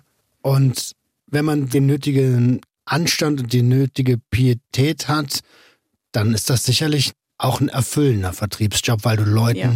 Total hilfst. Total. Also es ist ein sehr krisensicherer Job, ja, gestorben wird immer. Das ist halt einfach so. Hm. Aber wir sitzen ja auch nicht da und warten drauf, ne, dass irgendjemand stirbt und dann reiben wir uns die Hände und sagen, yay, jetzt können wir wieder 2000 Euro an einem Sarg verdienen. So ist es ja nicht. Bei uns war es so, dass wir, oder das Institut, wo ich arbeite, hat eine kleine Sargausstellung da. Das sind so die häufigsten, die gerne genommen werden, von schlicht bis extravagant, von 400 bis 20.000 Euro stehen da. Als wir damals den Sarg für meine Schwester aussuchen mussten, haben wir uns vorher ein bisschen durch den Katalog geguckt und so, naja, pf, boah, keine Ahnung, was suchst du dir da aus, ja? Und dann sind wir in den Nebenraum gegangen, wo die Särge standen, die Ausstellung war. Und dann ist uns der pinke Sarg einfach gleich ins Auge gefallen und dann haben wir uns sofort für den, also wir mussten gar nicht drüber reden, sondern wir haben uns angeschaut und gesagt, ja, der pinke Sarg ist, Boah, krass. ist genau richtig. auch ja. bestimmt nicht die häufigste Wahl, oder? Nee, ist selten. Und das ist auch das, was Menschen bei der Bestattung dann natürlich im Kopf geblieben ist. Mensch, das war ja ein pinker Sarg oder es war auf dem Dorf auch erstmal ein Gerücht. Stimmt das, dass die so und so hier in einem pinken Sarg bestattet wird? Das ist aber nicht katholisch. Das geht aber gar nicht. Ist aber außergewöhnlich. Ja, Kann man, kann man vorbeikommen zum Probeliegen? Hat das schon mal jemand Ja. gemacht? Kannst du machen, ja. Ich glaube, das würde ich machen. So ein King-Size. Kurz reinlegen, mal ein bisschen testen. Mal gucken, ein Selfie machen, ob es doch gut aussieht. Zack, steht er mir. Aber äh, du, ich kann mich erinnern, in Vorbereitung auf diese Staffel Leichen im Keller haben wir mit einem Sarg geshootet. Und Nina in den Sarg Eben, gesteckt. euer, ja. ja, Der war ein bisschen zu klein für euch, der Sarg, ne? Der war eigentlich schon für mich gedacht. Hast du nicht drin gelegen, Max? ich, ich Ist aber doch extra mir war ein bisschen breit. eng. Ich so. brauche mal einen extra breiten für Ja, Problem. extra breit. V-Form. Mhm. Ja, genau. VV extra slim, aber mit langen, aber mit breiten Schultern, so weißt Darauf Slim legen wir. Wert. Oh, krass. Nee, Ach, und Leute. also ja, und wegen dem Vertriebsthema nochmal, also es ist alles möglich. Ja, man kann viel Geld für eine Bestattung ausgeben, man kann das aber auch mit wenig Geld. Es gibt so Basissachen, die kosten dann halt nur ein paar hundert Euro oder sowas. Das ist schon möglich und man guckt immer drauf. Also man kann immer eine Ratenzahlung vereinbaren und man kann immer gucken, wo kann man noch Abstriche machen, wenn das Geld nicht reichen sollte. Ähm, da werden die wenigsten Bestatter sagen, nee, sorry, ich ist ja auch ich mach's nicht, kannst ja auch nicht sagen, ne? sondern wir hatten jetzt letztes Jahr auch eine Familie, denen ging's finanziell nicht so gut. Also das war die Familie von meinem damaligen Freund, ähm, der verstorben ist. Da haben meine Mutter und ich dann auch gesagt, du, wir schenken euch unsere Arbeit jetzt. Die ähm, vielen, vielen Stunden, die wir da mit der Versorgung von ihm verbracht haben und die Verabschiedungszeit, die schenken wir euch. Das war uns auch ganz wichtig und Seid ihr rein auf, also macht ihr nur Menschen? Ja. Okay. Ja. Weil Deutsche lieben Tiere und ja, also es so gibt sehr. Tierbestatter, ne? Ja. es gibt so ähm, verschiedene größere Anbieter auch, die von, von Katze bis Pferd alles machen. Ist, ist möglich, ja. Mhm. Laura, wie würde denn deine eigene Beerdigung aussehen? Da hast du mich jetzt in der Kalten erwischt. Äh, das, ich habe meine eigene Beerdigung noch nicht geplant. Ähm, wie ich vorhin schon gesagt habe, auf keinen Fall mit Pfarrer. Und ansonsten so, dass es meinen Liebsten gut tut. Kein pinker Sarg? Vielleicht ein pinker Sarg mit ein bisschen Glitzer obendrauf. Uh. Ja. Aber jetzt hatte meine Schwester schon einen pinken Sarg. Das muss ich mir vielleicht noch eine andere Farbe überlegen. Ist doch gar nicht schlimm. Mach wie du meinst, ne? Aber Ein erfrischendes Rosé. Farben sind ja nicht äh, exklusiv. Ein Pastellrosa nehme ich dann. Oh, wir haben über so viele unterschiedliche Themen jetzt geredet in dieser Staffel. Also vom abgeblasenen Mordauftrag über plötzliche Obdachlosigkeit, Verlust von Kindern und äh, ja, auch ihr da draußen habt uns eure Geschichten geschrieben und immer wieder erzählt, wie ihr die Leichen aus euren Kellern holt. Ähm, wir haben festgestellt, niemand ist allein. Das ist und bleibt so und wir finden immer mehr Parallelen. Vielleicht abschließend noch zu dir, Laura. Wie behandelst du heute deine eigenen Leichen im Keller? Immer mit einer großen Portion Humor. Mhm. Das ist schön. Ich glaube, das Und- ist eine gute Überlebensstrategie. Humor ja, ist und am Ende des. Tages ist alles nicht so schlimm und nicht so wild. Eigentlich es gibt doch so einen Spruch, nimm das Leben nicht so ernst, kommst eh nicht lebend raus. Ja. Genau, genau so ist es. Ähm, Wenn man in dieser Branche arbeitet, dann sieht man vieles, wo man weiß, am Ende ist es wirklich egal. Ja, also Mhm. jeder, jeder Streit, jede Kleinigkeit, irgendwas, es ist, es ist egal. Wie es ist belanglos, wichtig, ja. wie belanglos vieles ist. Es ist wichtig, dass man seine Liebsten um sich hat, an der Hand hat, mit denen sich versteht, denen wohlgesonnen gegenüber ist. Es Und ist eigentlich am wichtigsten, Ja. aus jedem Tag einen schönen Tag zu machen. So, äh, also irgendwas Kleines, Schönes findet man doch immer. So, das ist Ja. doch unsere Aufgabe. Wir wissen alle nicht, ob wir morgen noch da sind. genau, wenn Ich ihr euch verabschiedet, verabschiedet euch richtig und Ich Ja. finde es halt aber auch voll schön, das zu wissen, ne? Also, und das zeigt uns immer wieder, genauso wie wenn man mal äh, wirklich in der Natur unterwegs ist, wie klein wir als Wesen, als letztendlich Tiere auf diesem Planeten, in diesem Universum eigentlich sind. Und ich finde, wir sollten generell mit dem Thema Tod, und da hast du uns heute wunderbar geholfen, ganz anders umgehen, als wir es noch tun. Ich glaube, dass man generell besser lebt, wenn man sich bewusst ist, dass das Leben endlich ist. Absolut. Laura, du hast gerade das Wort Abschied in den Mund genommen. Ähm, wie könnten wir diese Staffel besser beenden, als ähm, mit einer Bestatterin zusammen unsere Leichen gehen zu lassen? Gibt es vielleicht ein Abschiedsritual, was wir gemeinsam anwenden können? Ja, ich habe was mitgebracht. Unser liebstes Abschiedsritual ist ganz simpel, aber immer wunderschön. Ist ein Kerzenritual. Da stellen wir eine große Schale Sand auf vor den Sarg oder die Urne und geben den Angehörigen ein Kerzchen und jeder darf nochmal äh, ein Licht entzünden für seine Liebsten, darf was mit in den Himmel schicken. Und das machen wir jetzt noch zusammen und dann verabschieden wir diese Staffel. Ehrenwürdig. Das Cool. klingt sehr gut. Ich mache jetzt Feuer. Oh. Also für mich war es die erste. Es war das erste Mal eine Stimmt, Premiere. das war deine erste Staffel. Mir gar nicht so vor, Alter. Und ja, und äh, ich liebe Premieren. Also auch in meinem Beruf mag ich das, wenn was Neues passiert. Und deswegen war das ganze Jahr für mich sehr spannend. Denn ich bin Teil dieses Teams geworden und wurde sehr herzlich aufgenommen und habe super viele spannende Menschen kennengelernt, ähm, Stories, die ich niemals vergessen werde, auch hier im Studio Momente erlebt, die sich in mein Gehirn eingebrannt haben. Ich glaube, es wäre unfair, jetzt irgendwelche Beispiele zu nennen, weil alle unsere Gäste so aufregende Geschichten mitgebracht haben, so beeindruckende Geschichten oder auch berührende Geschichten. Und ich hoffe, dass ich noch länger Teil dieses Teams sein darf. Ich finde, wir haben irgendwie die Staffel, jetzt ist jetzt schon die dritte für uns, auch ein paar Sachen gemacht, die wir davor noch nicht gemacht haben. Wir haben in Berlin aufgenommen zum Beispiel. Wir haben in Mannheim auf, auf einer Bühne gestanden gemeinsam. Wir haben, ich glaube, durch die Nina dann doch wieder auch wir irgendwie eine neue Art von GJH erlebt so. Ich habe ein paar Folgen in der Staffel, die so meine Lieblingsfolgen sind. Jetzt ist auch, weiß ich nicht, wenn ich jetzt an die äh, dissoziative Persönlichkeitsstörung denke, so wie spannend dieser Tag war. So, wenn du selber nicht genau weißt, wie du mit einem Gast umgehst, weil du nicht weißt, welcher Gast da sitzt. So, das fand ich sehr interessant. Und dann natürlich dieses Oberthema, das wir ja eigentlich angefangen haben mit im Sinne, was haben wir mal getan, was wir vor uns selber vielleicht verstecken, sind uns da auch super nahe gekommen, mussten uns super nahe kommen. Und weißt noch, Roman, in der ersten Staffel hatten wir so eine Folge bei den sieben Todsünden, die uns allen schwer gefallen ist. Wir konnten alle irgendwie diese Neidfolge nicht rauspressen, weil wir so irgendwie so, oh, Ich bin nicht neidisch. Wir haben alle gesagt, Ja, ich bin ja. nicht neidisch. keiner Wir von können uns, jedem alles. Genau, keiner von uns sieht sich wie ein neidischer Mensch und so, aber das liegt halt daran, dass du dann, aber jeder war schon mal neidisch. Und dann kommst du so, musst du diese Situation finden oder so. Nur ne? auf deine Braut. So, oder? äh, und jetzt, jetzt haben wir diese Staffel, finde ich, mit dem Leichen im Keller-Thema, sind ja alles solche Folgen gewesen.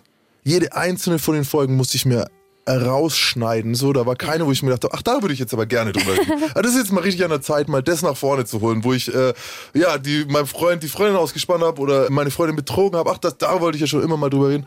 Und das war's. Hat sehr intensiv gemacht, die Vorbereitung für mich.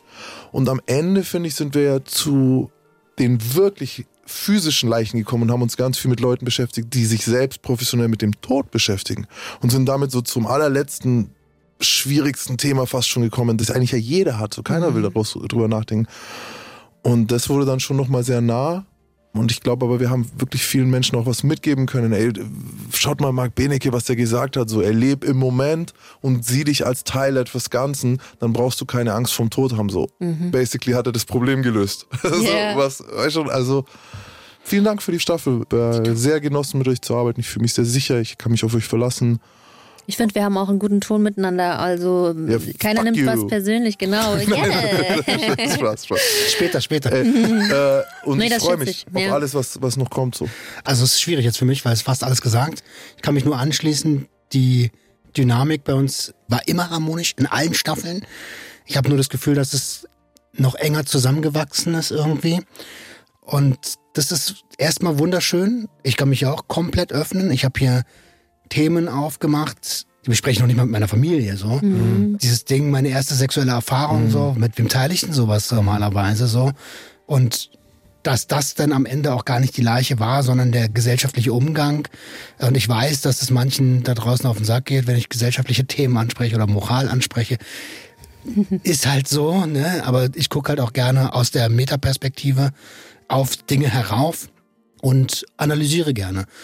Deswegen habe ich mich auch in der Marc Benecke-Folge so, also so schockverliebt in den Typen, so weil er einfach Dinge ausspricht, aber auch den akademischen Titel dafür hat, das so zu dürfen. Da ist es dann so anerkannt, weißt du, wenn so ein Ex-Junkie das sagt, ja, Digga, bist du auf irgendwas hängen geblieben oder was?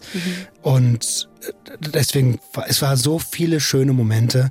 Ich habe dieses Jahr wieder sehr viel über Wohnungslosigkeit gelernt, über, nennen wir es mal, das zweite Leben nach dem ersten Leben, über den Umgang mit dem Tod, die Freude am Leben zu sein.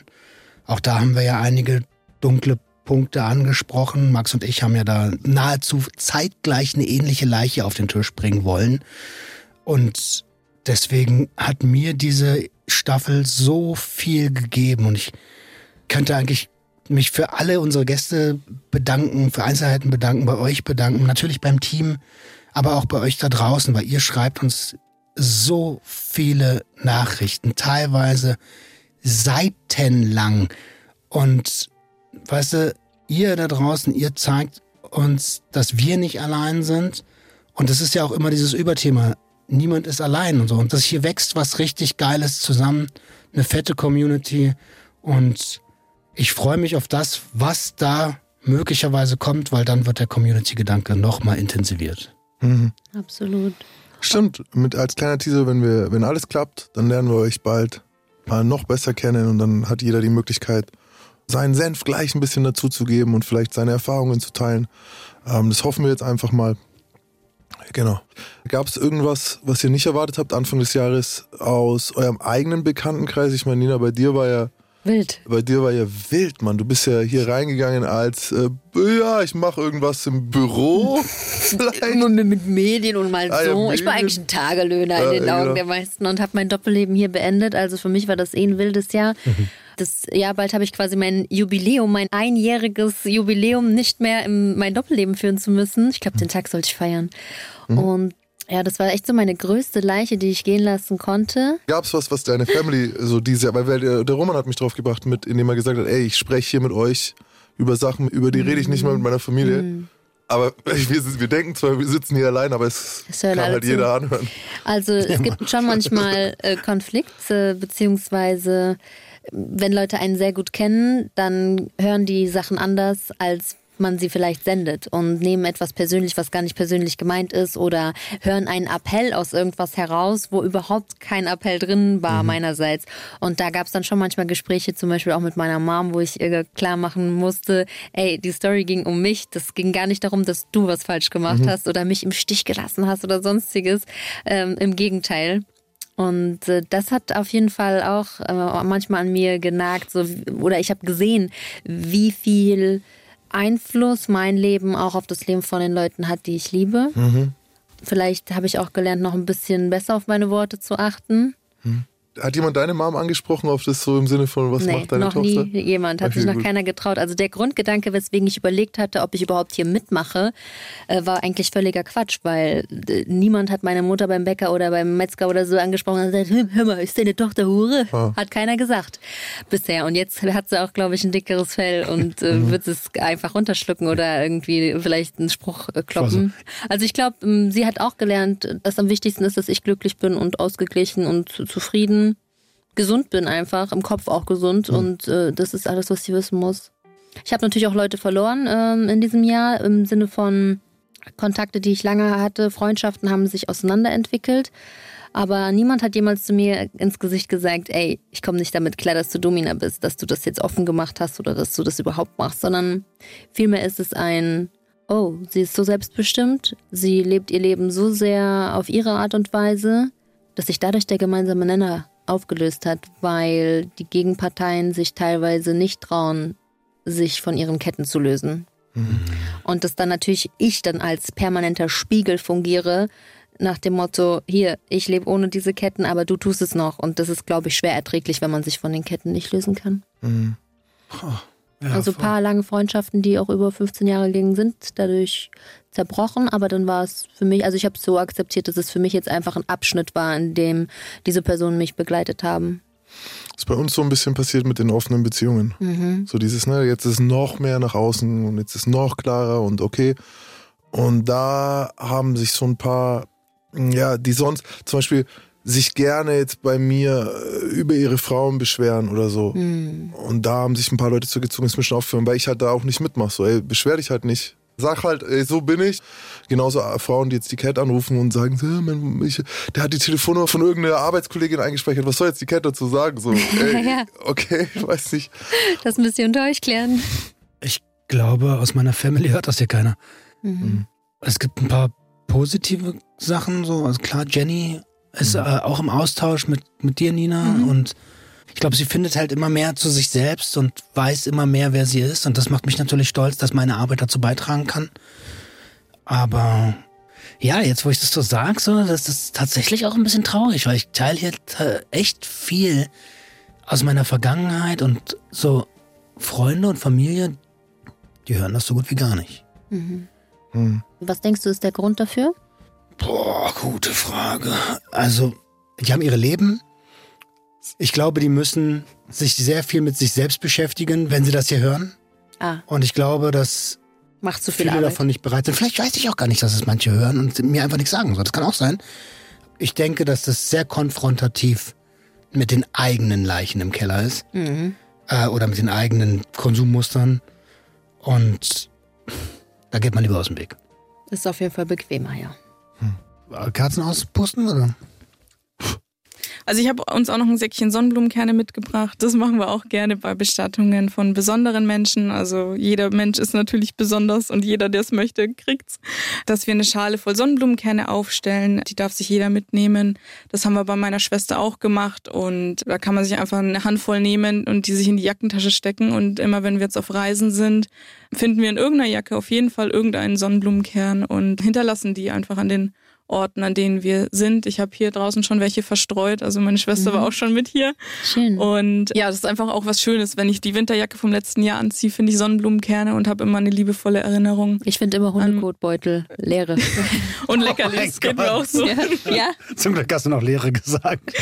Genau, also wer mag, darf sich ein paar Sonnenblumenkerne mitnehmen und die irgendwo verstreuen und sich nochmal verabschieden. Ja. Und ein bisschen Leben in die Welt streuen. Genau, Vielleicht wächst ja. ja eine neue Blume draus. Sehr schön, hat mir gefallen. Wenn ihr da draußen ähm, noch was dazu sagen möchtet oder uns äh, irgendwas mitteilen wollt, dann schreibt uns gerne an gjh.swr3.de. Und ich sage schon mal Danke, Laura, für deine Sichtweise, deine Geschichte, deine Perspektive und dass du da warst. Sehr gerne, Dankeschön. Ist die Staffel jetzt zu Ende? Die ist zu Ende, Roman. Bitte nicht weinen. Es ist äh, immer, wo es aufhört, alles gut. immer, wo es aufhört, fängt was Neues an. Schlecht, Alter. Hey, danke, dass ihr uns begleitet habt, auch durch diese Staffel. Ohne euch würden wir das gar nicht machen. Danke. Bis dann. Tschüss. Der Gangster, der Junkie und die Hure. Ein Podcast von SWR3. Und zum Schluss haben wir noch einen True Crime-Tipp für euch. Am 15. September 1981 verschwindet die zehnjährige Ursula Herrmann am Ammersee. Die groß angelegte Suche nach dem Mädchen bleibt ereignislos. Erpresserbriefe an die Eltern geben Hoffnung, dass Ursula nach der Zahlung von zwei Millionen Mark Lösegeld freigelassen wird. Aber dazu kommt es nicht. Nach 19 Tagen wird Ursula Herrmann gefunden, tot, erstickt in einer Kiste, vergraben im Wald. Erst 29 Jahre später wird Werner Mazurek wegen dieses Verbrechens in einem spektakulären Indizienprozess zu einer lebenslangen Haftstrafe verurteilt. Bis heute beteuert er, dass er nicht der Täter ist. Die ARD Crime Time begleitet ihn nach seiner Haftentlassung bei dem Versuch, seine Unschuld zu beweisen. Sehen könnt ihr die spannende Doku in der ARD Mediathek. Nächste Woche geht's bei GJH weiter. Wir starten eine kleine Interimsstaffel unter dem Motto Neuanfang.